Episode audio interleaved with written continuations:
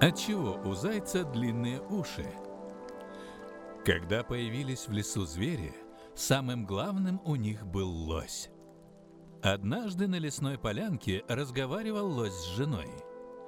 Мимо бежал заяц, услышал он, что лось с лосихой разговаривает, подкрался поближе, спрятался за пенек, слушает. «Есть у меня рога, которые я должен раздать зверям», — говорит лось. Но зверей много, а рогов мало. Кому же отдать? Слушает заяц, думает.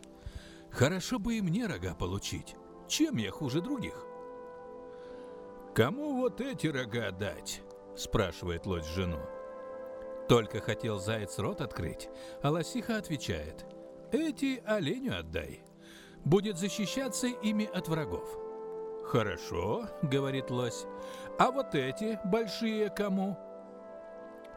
Тут заяц не вытерпел, высунулся из-за пенька, кричит. «Эти мне дай! Мне, зайцу!» «Что ты, братец?» – удивился лось. «Куда тебе такие рога?» «Как куда?» – говорит заяц.